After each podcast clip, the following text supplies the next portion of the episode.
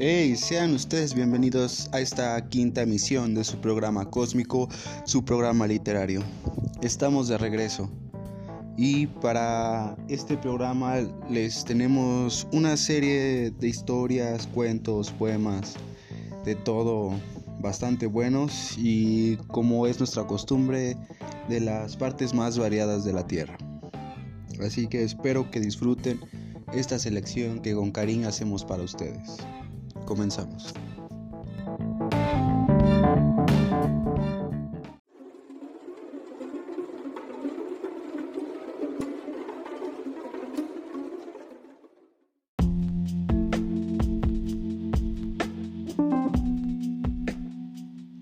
Y comenzamos este programa con un escrito de Ricardo Flores Magón, que fue publicado un 4 de febrero de 1911 en su periódico Regeneración. El texto se llama Trabaja, cerebro, trabaja. Trabaja, cerebro, trabaja. Da toda la luz que puedas dar. Y si te sientes fatigado, trabaja, trabaja. La revolución es una vorágine. Se nutre de cerebros y de bravos corazones. A la revolución no van los malos, sino los buenos. No van los idiotas, sino los inteligentes. Trabaja cerebro, trabaja, da luz, trabaja hasta que te aniquile la fatiga. Después vendrán otros cerebros y luego otros y otros más. La revolución se nutre de cerebros y de nobles corazones. Así pensaba el revolucionario un día en que la intensidad de su trabajo intelectual le había aflojado los nervios. Desde su cuartito veía pasar la gente que caminaba en distintas direcciones. Hombres y mujeres parecían atareados, ansiosos y como dominados por una idea fija. Todos andaban en pos del pan. En algunos rostros se notaba la decepción. Sin duda esas gentes habían salido a buscar trabajo y volvían a la casa con las manos vacías. Se acercaba la noche y a la triste luz del crepúsculo circulaba la gente, los trabajadores regresaban a sus casitas con los brazos caídos, negros por el sudor y la tierra. Los burgueses, redondos, satisfechos, lanzando miradas despreciativas a la plebe generosa que se sacrifica para ellos y sus queridas. Se dirigían a los grandes teatros o a los lujosos palacios que aquellos mismos esclavos habían construido, pero a los cuales no tenían acceso. El corazón del revolucionario se oprimió dolorosamente. Toda aquella gente desheredada se sacrificaba estérilmente en la fábrica, en el taller, en la mina, dando su salud, su porvenir y el porvenir de sus pobres familias en provecho de los amos altaneros que al pasar cerca de ella esquivan su contacto para preservar de la mugre y del tizne sus ricas vestiduras. Sí, Aquella pobre gente se sacrificaba trabajando como mulos para hacer más poderosos a sus verdugos, porque así están arregladas las cosas. Mientras más se sacrifica el trabajador, más rico se hace el amo y más fuerte la cadena. La masa desheredada seguía pensando, pensando, y también los hartos. Cariacontecidos los primeros, con los rostros radiantes de alegría los burgueses, con aquel río de desheredados había para acabar con los dominadores. Pero los pueblos son ríos mansos, muy mansos, demasiado mansos. Otra cosa sería si tuviera la certeza de su fuerza y la certeza de sus derechos. El revolucionario pensaba, pensaba. Él era el único rebelde en medio de aquel rebaño. Él era el único que había acertado sobre el medio a que debe recurrirse para resolver el grave problema de la emancipación económica del proletariado.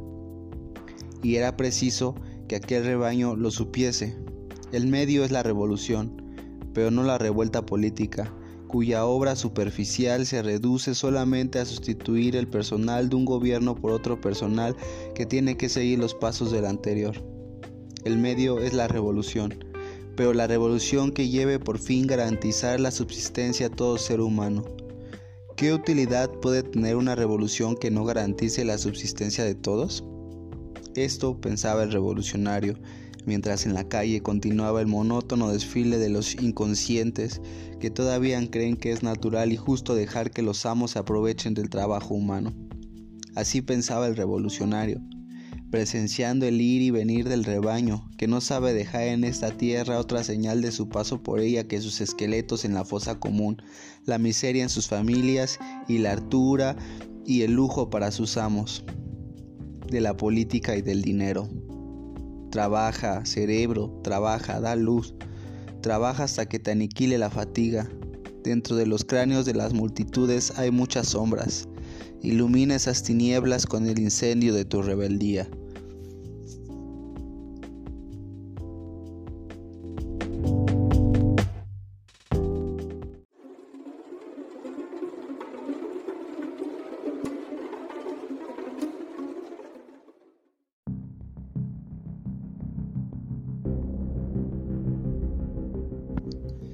El poema que viene a continuación eh, lo saqué de una publicación de la jornada que tiene por título Cinco poetas novísimos de Morelos. El poema se llama Estrella y es del autor Omar Paolo. Estrella. ¿Por qué? ¿Por qué razón suprema has captado ahora mi atención en ella? No encuentro nada más que el designio de tu suprema maldad, encubierta de bondad hijo de la mentira y del imposible. Es traerla como una arista de luz que se hiciera aguda al fondo del pozo y en la proximidad a punto de tocarla. Mostrarme la burla en cruz nuevamente. No puedo ni quiero amarte, mucho menos en una falsa promesa. Pides demasiado a este pecho cuyo corazón late por la tierra. Ella se muestra en la mansión de agua cuando sabes que rata es el sigilo. Se sabe nubil con el encanto de la riqueza y del lujo, perverso, que es el mismo de tu señal envenenada. Narra la leyenda que la mujer al fondo del océano aquel habita lamentándose, de ti, de mí, de todos, en gozo espléndido que tú le inculcarás. La mujer de nieve, bajo la noche de luna preñada, observó en las vasijas, al verter de una a otra al fondo una araña cangrejo, atenazando sus manos, ah, leviatán inescrutable y vigoroso, enredado las formas de languidez.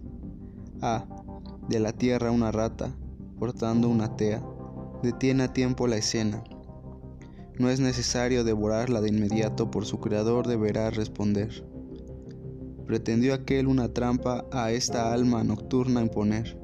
Así que ya, al fondo. Al fondo en crucifijo anclado su cuerpo han clavado los piratas allá en el mar, en mar, en mar, en mar espiral su cuerpo de mujer estrella. Ahí está, tú, tu última prueba de lo imposible, Señor de promesas, ahí para hacer compañía con su lamento en disonancia a las sirenas. Tu pretensión ahora es mía, nuestro nuestra al otro lado en el revés.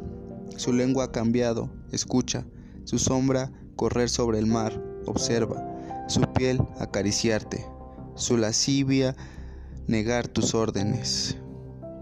Ella será libre ahora y poseerá los cuerpos que desee, venerar de tal manera la verdadera realeza del orbe. Habías conocido su nombre en falso bautizo. Hemos cumplido el pacto eterno entre tu propósito y el mío.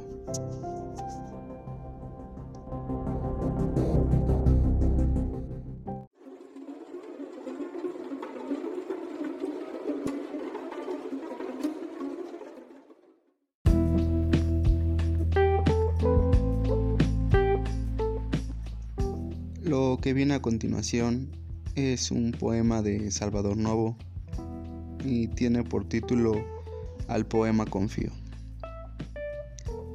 Al poema confío la pena de perderte. He de lavar mis ojos de los azules tuyos, faros que prolongaron mi naufragio. He de coger mi vida deshecha entre tus manos, leve jirón de niebla, que el viento entre sus alas efímeras dispersa. Vuelva la noche a mí, muda y eterna, del diálogo privada de soñarte, indiferente a un día que ha de hallarnos ajenos y distantes.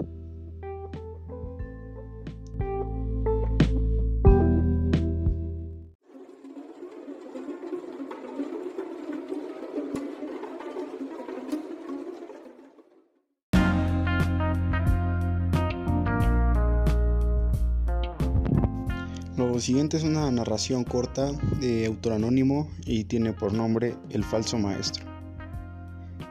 Era un renombrado maestro, uno de esos maestros que corren tras la fama y gustan de acumular más y más discípulos. En una descomunal carpa, reunió a varios cientos de discípulos y seguidores. Sirvió sobre sí mismo, impostó la voz y dijo, Amados míos, escuchen la voz del que sabe. Se hizo un gran silencio. Hubiera podido escucharse el vuelo precipitado de un mosquito. Nunca deben relacionarse con la mujer de otro. Nunca tampoco deben jamás beber alcohol ni alimentarse con carne. Uno de los asistentes se atrevió a preguntar, el otro día, ¿no eras tú el que estaba abrazado a la esposa de Jai? Sí, yo era, repuso el maestro. Entonces, otro oyente preguntó, ¿no te vi el otro anochecer bebiendo en la taberna? Ese era yo, contestó el maestro. Un tercer hombre interrogó al maestro.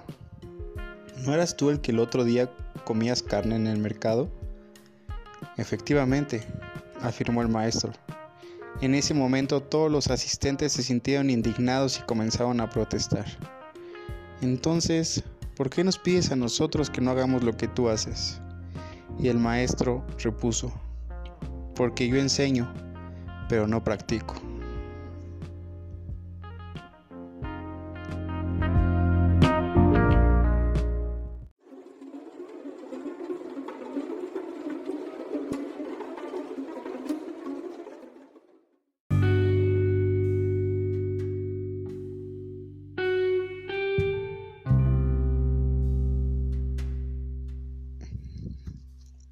Siguiente es un cuento de Ernesto Langer Moreno, un escritor chileno, y el cuento tiene por nombre El muerto. El muerto estaba ahí sin decir una palabra, y si alguien debía entonces decir algo, ese era él, tendido ahí en medio de la pieza dentro de un cajón mirando de frente hacia la otra vida, mientras los otros, todos los otros, se agitaban a su alrededor. No había cruzado hace mucho esa delgada línea que separa los dos mundos, pero ya su cuerpo se estaba enfriando, tomando el color de los seres inanimados. Aunque podía escuchar lo que sucedía y verse a sí mismo como si se viera en un espejo. Algunos de sus parientes llegaban apurados, con una cara de pena ceremoniosa y estrechaban las manos de sus hijos abrazándolos y besándolos en las dos mejillas mientras les decían al oído palabras cariñosas. El personal del servicio funerario lo había hecho bien. Acomodaban su cuerpo y lo dejaban tendido ahí como en el más confortable de los lechos. Y habían encendido a los cuatro costados unas luces en forma de velas para que todos pudieran apreciarlo mejor a través de una pequeña ventanita en donde su rostro sin gestos aparecía para que le dijeran adiós. Al principio había gritado con todas sus fuerzas, pero rápidamente había comprendido que era inútil. Poco a poco fueron llegando todos sus hijos y sus nietos, los que a medida que llegaban se ponían a florar, a llorar. Al menos era confortable ver esas espontáneas manifestaciones de cariño, muestras claras de cuánto lo querían y del dolor que les provocara verlo así, en ese estado. Pero él estaba bien, tranquilo, en eso llegaron los vecinos y el ambiente comenzó a ponerse denso entre tantas personas amontonadas como nunca en aquella habitación. Algunos lo besaban en el rostro sin que él pudiera sentir nada. Era extraña esa sensación de estar y no estar al mismo tiempo, observándolo todo como si fuera el espectador de una película. Por la noche lo dejaron solo, sumido en un silencio casi sepulcral. Entonces, recién tuvo tiempo para echar una mirada a su vida, pensó en lo feliz que se pondrían todos aquellos que habían deseado su desgracia de todo corazón, y en esos que por fin podrían aspirar a un ascenso profesional gracias a su ausencia desde ahora definitiva y permanente. Pensó también en su perro y en cómo lo extrañaría todas las tardes cuando infaltable cariño le llevaba su comida y éste movía su cola especialmente para él. Podía ser que también lo echaban de menos en la garita de los juegos hasta donde llegaba impajaritablemente cada viernes con su cartilla ganadora. El hombre de Servicentro también. Por su mujer no tenía por qué preocuparse. Todos sus hijos eran grandes y había dejado para ella una suculenta suma pactada con una compañía de seguros.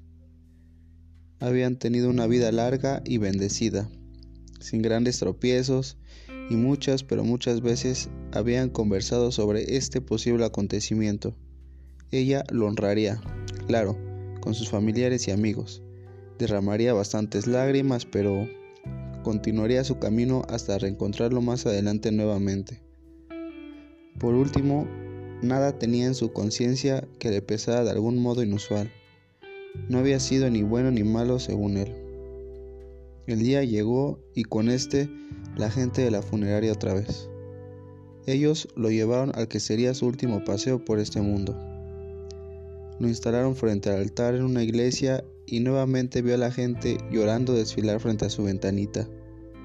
Ahora hasta pasaron junto a él personas a quien ni siquiera conocía. El cura dijo unas palabras a las que premeditadamente no puso atención. Pamplinas, dijo él. Luego vio cómo lo rociaban con agua que no debió ser más que agua de la llave, mientras el llanto de los presentes aumentaba. Después lo volvieron a pasear, y esta vez el paseo fue más largo porque cruzaron toda la ciudad, hasta que allá lo pusieron sobre una especie de camilla con ruedas y lo arrastraron cruzando por lobregos y silenciosos portales de cemento y de metal. Al final del camino se juntaron todos para decirle él, ahora sí, último adiós. Algunos cantaron, otros rezaron el rosario y otros no pudieron siquiera pronunciar una palabra, entre ellos su mujer.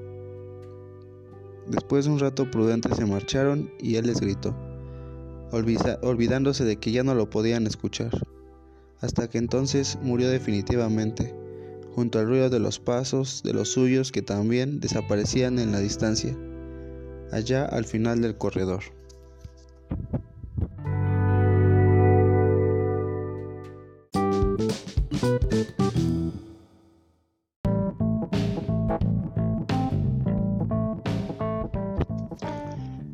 Eso fue todo por el día de hoy.